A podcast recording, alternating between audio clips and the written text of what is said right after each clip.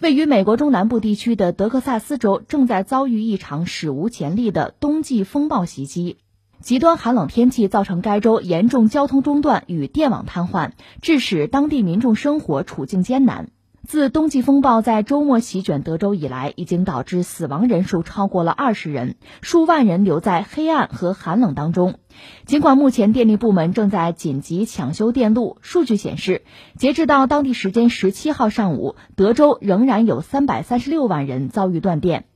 大面积的停电停暖也致使当地民众不得不选择传统的方式烧木柴来取暖，而这个方法也增添了不少的危险性。媒体报道，由于德克萨斯州的哈里斯县和休斯敦市的居民因为无法利用电力取暖，甚至因为使用烧烤架等方式取暖，引发火灾，并导致不少居民一氧化碳中毒。呃，现在的德州啊，应该说是温暖如春，就怎么就被一场天灾给打垮了呢？按理说，德州应该是美国最不缺电的地方，为什么？因为能源储备太多了，德州拥有全美。百分之四十一的石化产量和百分之二十八的风能供应，平时供电主要靠天然气和风力，还有火电、核电。就这么雄厚的能源资本，你放在世全世界任何一个地方，那都是首屈一指的。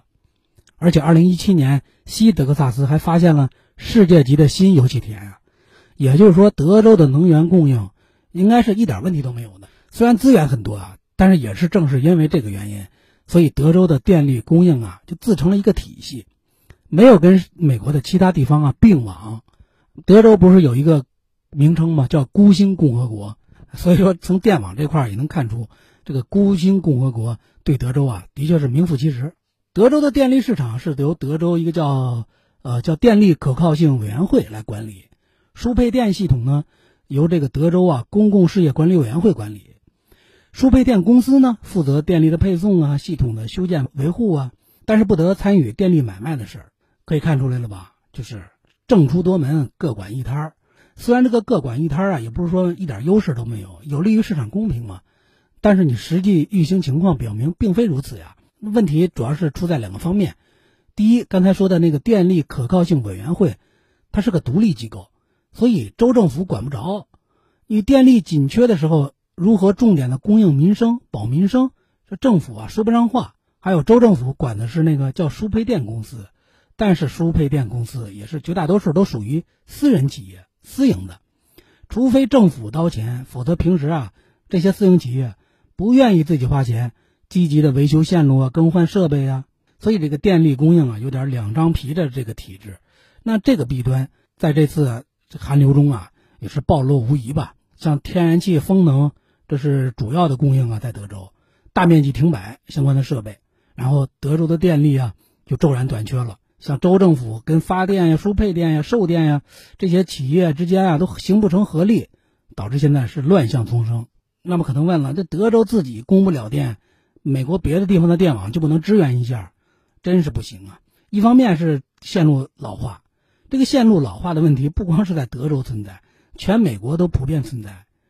嗯，我看美国能源部有个统计说，美国百分之七十的输电线路和变压器啊，运行年限超过了二十五年，百分之六十的断路器运行年限都超过了三十年。那就算电网它没有老化，像德州供电支援它也是比较困难的事儿。因为美国的电力企业呃有三千多家吧，但是联邦政府控制之下的那个公有性质的这些企业只有六家。六家服务的用户才四万户，四万户的收入呢，就是通过给四万户供电得到的收入，只占全美电力市场的百分之零点五，就这么一点蛋糕，就可有可无，有你不多，没你不少，就这么个地位。那跟这个相比，美国私营的电力企业，那服务用户占比啊，收入占比都高达百分之七十以上啊。美国的电力市场其实已经是一个高度分散、一个高度私有化的市场，这样的市场或许对。市场的变动啊，反应啊比较灵敏，但是对供电的这个公共服务性啊，就未必反应灵敏，所以导致美国现在缺少这种全国调度电力的这个能力。另外，美国在一些州啊，现在推行不是绿色能源、清洁能源吗？在相关的政策上也比较激进，就限制火电。原本在正常季节供应啊还有剩余的电力呢，现在经常短缺。另外，这个德州的这个难题啊，也给拜登啊跟硅谷都出了难题。首先是拜登啊，拜登上台之后不是一直在推行这个绿色能源、清洁能源吗？这是他最重要的一个施政方针呀。那么，怎么衔接好传统能源退出，让新能源顶上来？这个问题啊，到现在还没有答案。我看有个数据说，现在德州电网的批发电价飙升超了百分之一万。实时批发市场价格已经攀升到每兆瓦一点一万美元，而平时这个价格是不到一百美元，就是涨了这么多。这个价格是怎么算的还不知道啊？但肯定是德州的这些能源巨头们啊，给拜登出了一道难题。另外还有对硅谷公司啊，硅谷的那些科技公司啊，估计看到德州这副样儿，也估计吓了一身冷汗，因为这些年来硅谷的企业往德州搬呀，是一股风气儿。虽然企业供电要比居民的供电要稳定，但是万一出现了不可控的事件、天灾，你像这次这些这种巨大的灾难怎么办呢？是不是以后硅谷的企业就得重新考虑要不要往德州搬家了呀？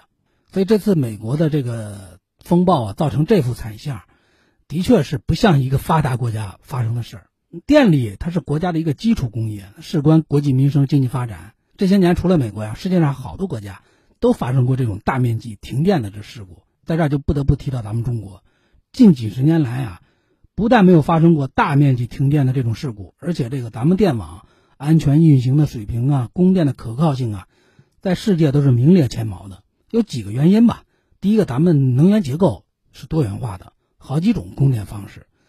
建国之初，咱们优先的是发展火电嘛，然后还发展大力发展水电，慢慢的。就开始持续的优化这个能源的消费结构，非化石能源，呃，也是不断的壮大。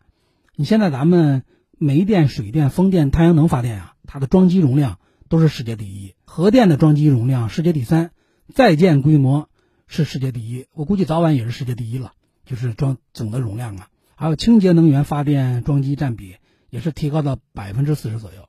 你像我们有世界上规模最大的那个火电厂，内蒙古大唐托克托。就发电公司在湖北，世界上规模规模最大的水电站三峡嘛，所以电源的结构啊多元化多种多样，就增强了咱们国家电力供应的这个保障能力。这个不行，那个顶上。另外一个原因，咱们的电网啊全国一张网，互联互通的。我记得在二零一九年的九月份吧，就阿里啊与藏中电网联网工程开工建设了，等于是彻底结束了全国最后一个地级行政区，就阿里电网啊。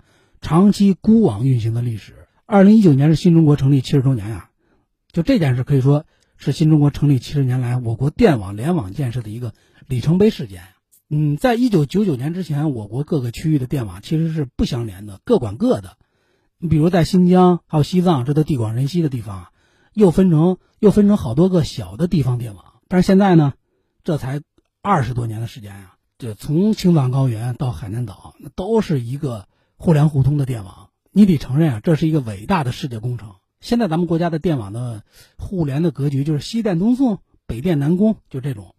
而且我们还有全球最高的输电电压等级，全球最长的特高压输电线路，全球最大的新能源并网规模。所以说，这些都是保障咱们电网安全可靠运行的一个重要的因素。另外，还有咱们的一些技术成果呀，也是不断的促进咱们的电网不断的升级。那么，应对自然灾害肯定应该是每个国家都是要面对的问题，要解决的问题。我们国家就是地域辽阔嘛，各种地形都有。